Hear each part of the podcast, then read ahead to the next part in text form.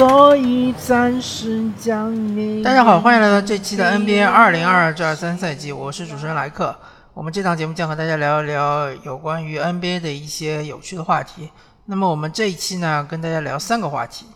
首先，第一个就是最新发生的，勒布朗詹姆斯终于同意和呃洛杉矶湖人队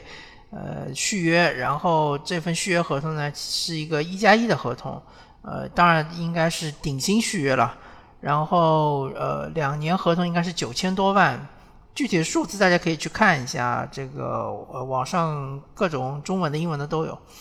那主要我想跟他聊一聊这份续约主要是表达什么意思。首先，这是一份一加一的合同，就是说第二年勒布朗詹姆斯他本身是有跳出合同，再重新续约，包括或者是呃以自由。身就以自由球员的身份离开湖人队的可能性。那么其实今年是他的合同年，所以说如果他没有续约的话，那么明年他就是将成为完全自由球员，应该是可以自己去呃找任何的下家。那么他呃这一次就是呃续约了之后呢，呃等于是后年是成为了他的合同年。那么，在我看来，其实他还是呃秉持了之前一贯的操作，呃，尤其是在这个嗯呃骑士队的时候，我记得没错的话，他基本上都是呃一年一签的，而且呃每次都是一加一的合同。在热火队的时候，好像呃这个我就有点记不太清楚了，反正他后期好像也是一加一的合同。那么一加一的合同对于詹姆斯来说，他有很大的灵活性，他自己可以掌控自己的未来，同时可以给球队施压，呃，就是我们所谓的所说的就是很多或者说詹黑所说的，他是呃实际总经理的这样一个呃权利吧。那么呃，当然就是说呃，对于勒布朗詹姆斯作为一个球员来说，当然是非常的。伟大，然后他的各种数据也是无可挑剔。同时，他在对于球队的怎么说呢？呃，我我想找一个比较中立的呃角度来谈这个问题，就是他其实本身对于球队的一个掌控力也是非常强的。当然，这个掌控力你要从哪个角度来看，对吧？如果说你是嗯处于老板的角度，当然你会有有那么一点不太满意。但是反过来说，因为詹姆斯他的一个对于其他球星的吸引力，或者说他对于呃整个球队的建设方面呃做出的一些贡献，他其实呃也是帮助球队的市值就是增加了嘛。比如说之前在克利夫兰骑士，其实骑士是一个非常小市场的球队。那因为有詹姆斯的存在，所以他在那几年的话，他的市值其实是提升了不少。然后他走了之后呢，其实骑士队就他的吸引力，他对于这个其他球迷的一些影响力就降低了很多。那么同样，他在洛杉矶湖人的话，其实是一种呃强强联手，因为湖人队本身就是整个 NBA 联盟里面影响力最强的球队，也是市值最高的球队。之一吧，呃，好像我没记错的话，纽约尼克斯应该是最强的，啊，市值最高的，应该湖人是第二。所以说，不管怎么说，呃，勒布朗詹姆斯本身的影响力，加上叠加上湖人的影响力，其实是不是一个一加一的问题，其实是一个呃远远大于一加一等于二的这样一个数值，呃，然后对于整个湖人的，尤其是对于湖人股东和老板来说。呃，勒布朗詹姆斯的存在是可以说帮助他们赚了很多很多的钱。至于呃球迷们所说的那些情怀，或者说球迷们所比较看重的成绩来说，呃，我个人倒觉得对于老板来说其实并不是特别的重要。呃，也许这个老巴斯爵士，呃，他可能对于这个球队的成绩是比较看重的。呃，或者以某些老板，比如说之前的马克库班啊，还有比如说过世的波特兰开拓者的老板保罗艾伦，那么其实是极个别的几个老板对于成绩呃非常的看重。现在的马克库班他其实呃，我个人观察，我觉得他对于成绩也不是那么的在意了，因为他现在最明显的一个呃操作就是开始避税啊，不愿意给这个布朗森大合同，让他留在队内。然后呃，其实这个操作和休斯顿火箭之前的老板以及现在的老板其实很像啊。那么，所以说从老板的角度来说，他们其实更愿意是赚钱，对吧？更愿意是影响力扩大。呃，那么对于球迷来说，当然是希望就成绩能够提升。对于勒布朗詹姆斯本人来说，呃，影响力是很重要，但是成绩也很重要，因为他目前为止还没有退役，所以首先作为一个球员来说，荣誉是非常重要的。同时，如果说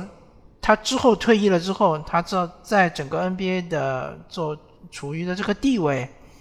也是对于他退役之后的商业帝国来说也是非常重要的。所以说，呃，勒布朗詹姆斯其实还是比较追求成绩的。那么追求成绩的情况下，他可能就不会太在意或者忽视整个球队的未来。呃，也许就是说更倾向于 all in 的这样一个策略。所以说，呃，我们现在就转到了第二个话题，就是说，呃呃，湖人对于凯瑞欧文的追逐。据说啊，据说这个都是流言，不一定是真实的。说湖人愿意送出两个首轮去追逐凯瑞欧文，但是，嗯，但首先，湖人之所以愿意这么做，肯定是有勒布朗詹姆斯在背后的一些呃推手，或者说对于湖人的呃一些怎么说呢？呃，对于管理层的一些影响啊，这点是肯定的。至于说这个影响是好是坏呢？其实，呃，我觉得是个中性的。啊，并没有说特别好，也没有说特别不好。那么，他们对于凯瑞欧文的追逐之所以被篮网所拒绝，啊，这也是传言啊，因为之前的追逐是传言，所以拒绝也是传言。所以，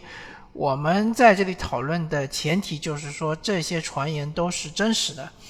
那么，在真实的情况下，篮网之所以会拒绝，首先是因为。呃，这个他们就是湖人之所以愿意送出两个首轮，是希望把威少换出去。那么威少和凯瑞文之间的呃薪金是不匹配的，所以说呃，这个篮网如果想拿到湖人的两个呃首轮签的话，是要送出自己的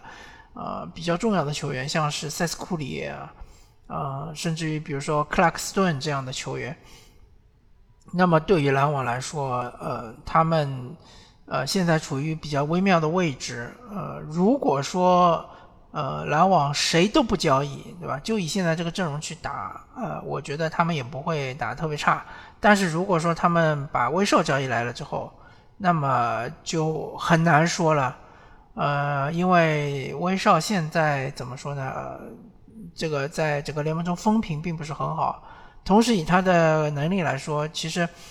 呃，我我本人其实对于威少的观察是从他去了火箭之后啊，那到现在也已经过了好几年了，对吧？也是三四三四年的这个样子了，啊，他去了火箭之后，确实感觉他没有了那种就是呃统治力，然后没有了这种对于球队正向的能力，啊，也没有办法带领球队去冲击总冠军。即使他在火箭队是名义上的二当家，但是他对于球权还是非常的渴望，啊，而且他也不愿意呃改自己的这种打法，所以说呢，呃，篮网队其实在接受威少的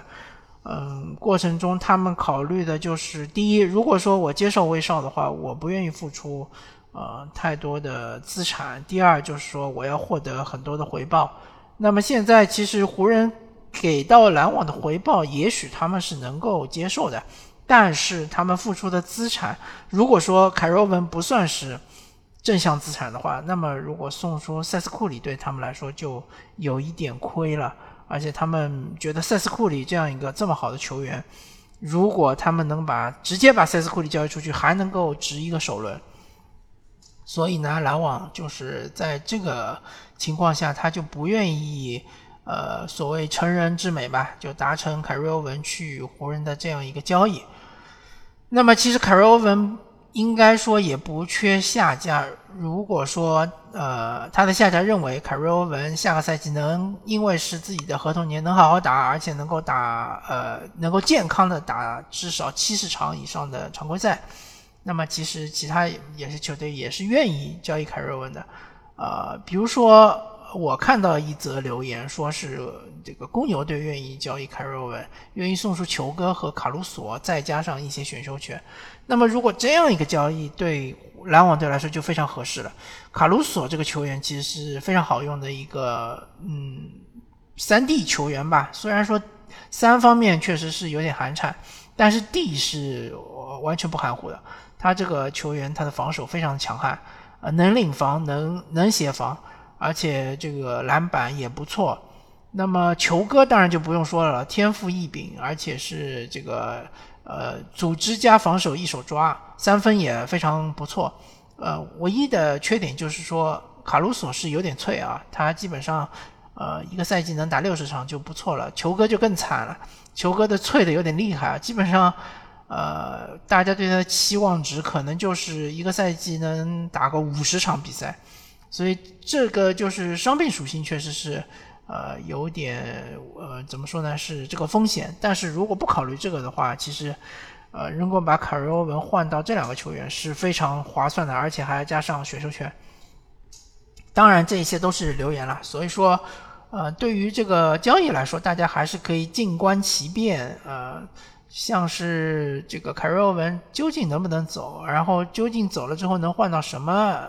啊？当然我忘记分析了，就是说公牛为什么愿意换凯瑞文呢？因为的第一就是说球哥和卡鲁索他们的出勤率是有问题的，第二就是说凯瑞欧文是对于球哥一个非常大的提升。如果就是做这个交易的话，因为凯瑞欧文他本身。呃，防守可能比球哥稍微弱一点，但也没有弱很多。当然，因为球哥他身高臂展什么的，呃，可以换防到三号位，而且不是特别吃亏。啊，但是从组织也好，从得分能力也好，就凯瑞文要强得多。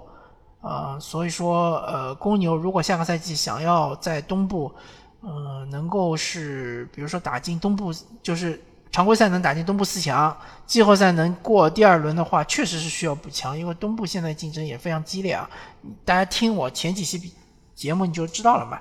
东部现在呃好无法动摇的四强就是，呃这个迈阿密热火或者迈阿密热队，然后呃波士顿塞尔提克、波士顿凯尔特人，啊这个密尔沃基公路或者密尔沃基雄鹿，还有就是这个嗯。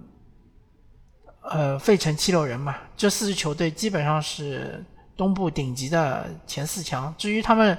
呃，之间谁能够拿到东部第一，这不好说。但是这四强确实是很难撼动。如果公牛有一些期待的话，那确实是需要补强他的阵容。那么还是我之前说的那句话，呃，因为就是说交易实在是，呃，留言太多，但是真正的操作，他们就是呃，总经理。或者说，呃，各个球队管理层之间的这种谈判什么的，我们是看不见的，它是暗流涌动，所以我们可以呃，大家期待一下。那么第三个这个主题呢，还是和篮网脱不了关系，还是 KD 的问题。那么 KD 之前和这个蔡崇信，就是这个篮网队的大老板进行了一番交流，呃，其实他的意图还是希望就是篮网能尽快的把它交易出去。当然，就是篮网现在的情况，呃，他其实不愿意，就是说，呃，亏本的甩卖 KD 嘛，因为 KD 确实是对于任何一支想要争冠的球队来说，都是一个莫大的补强。不管你是换什么杰伦布朗也好啊，或者说是换嗯埃顿布克也好啊，我觉得如果能单换的话，都是一个补强。当然，就是碍于这个 CBA 的规则，就是呃 NBA 这个呃。交易条例之间的规则嘛，所以说他是不可能换，也不可能换到埃顿啊。当然，杰伦布朗是可以换，但是这个网队他的胃口不仅仅在于杰伦布朗，他还希望换到比如说像斯马特啊，或者是罗伯特威廉姆斯啊。啊，至于具体的这个他的打包的这个细节，我我们其实外人是不得而知的，大家只是猜测。至于就是说最终的结果，可能这个塞尔提克不太愿意去拆散自己一个呃准冠军的阵容去换来或者豪赌 KD，呃，当然我我个人还是觉得这个呃亚军还是有一种有一种诅咒的，就是总亚军吧，任何一个赛季总亚军，呃，在下个赛季基本上都是会滑坡的，而且有的是滑坡的非常厉害。那么这个先按下不表，就是 KD 他呃在训练营之前究竟能不能换走，我是比较悲观的，我觉得 KD 有可能走不了。那么走不了的话，他只能留在篮网，呃，甚至有可能还要再打一年。呃，那么其实如果说 KD 留在篮网再打一年的话，我觉得他不是那种，呃，我我觉得 KD 他的这个。呃，从他的心心理或者说从他性格来看，好像和哈登还是有有那么点区别的。哈登他当时为了离开火箭，他其实是很有点摆烂的，就是他在休赛期不好好练，然后去了训练营之后就是身体走样，然后前面几场比赛打得很糟糕。那么 KD 应该不会这么操作，因为 KD 作为。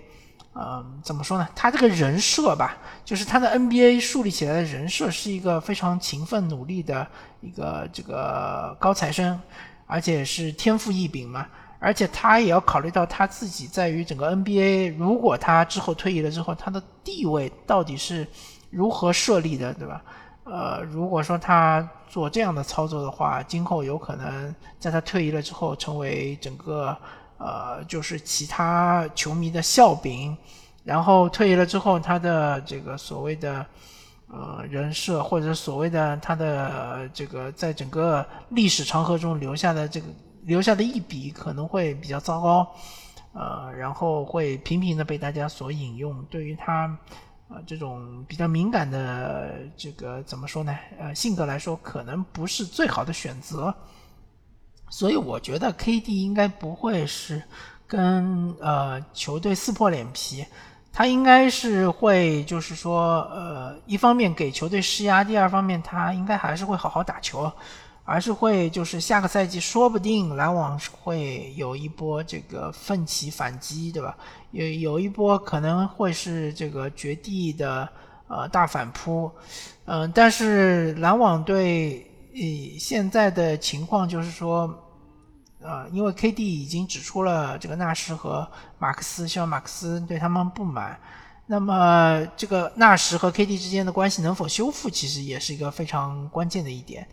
而如果说纳什能够和 KD 修复关系，然后能够就是说改进一下他前几年的这种打法。能够让这个球从呃 KD 或者欧文的手上流动起来，让大家都能够，所有的人都能够呃摸一摸球，对吧？所有的人都能够怎么说呢？就是让进攻更加流畅的话，其实呃也我我个人也还是对篮网是比较看好的。那么如果说呃真的就是说到了最高的最糟糕的情况，就是呃就。球队里面的两个最大牌的球员对于呃管理层也好，对于教练也好非常不信任，那么就会导致各自为战，对吧？球队就会打得像一盘散沙一样。呃，更衣室里即使有那么多老将，但是互相都是互相猜忌的话，那么肯定也打不好球。呃，所以这就是我对于呃 KD 目前的情况的一些判断。我也不希望出现最糟糕的情况，对吧？我希我也希望，要么就是 KD 能够。呃，这个离开，然后去一支争冠的球队，呃，重新打造他的这个后半生的，就是后半阶段的这个人设，能够最好是能够，比如说带领一支大家不看好的球队，比如说多伦多猛龙，能够带领猛龙夺冠，对吧？然后就是打下了他自己的烙印，在整个联盟的长河中，或者就是 KD 在留在篮网，继续完成他未完成的事业。呃，能够跟着欧文、凯瑞·欧文加上本·西蒙斯，如本·西蒙斯如果恢复的比较好的情况下，这个赛季能够拿到总冠军，这也是一个比较完美的一个结局，一个脚本，好吧？那么感谢大家收听这一期的 NBA 二零二二至二三赛季，我是主持人莱克，我们下期再见，拜拜。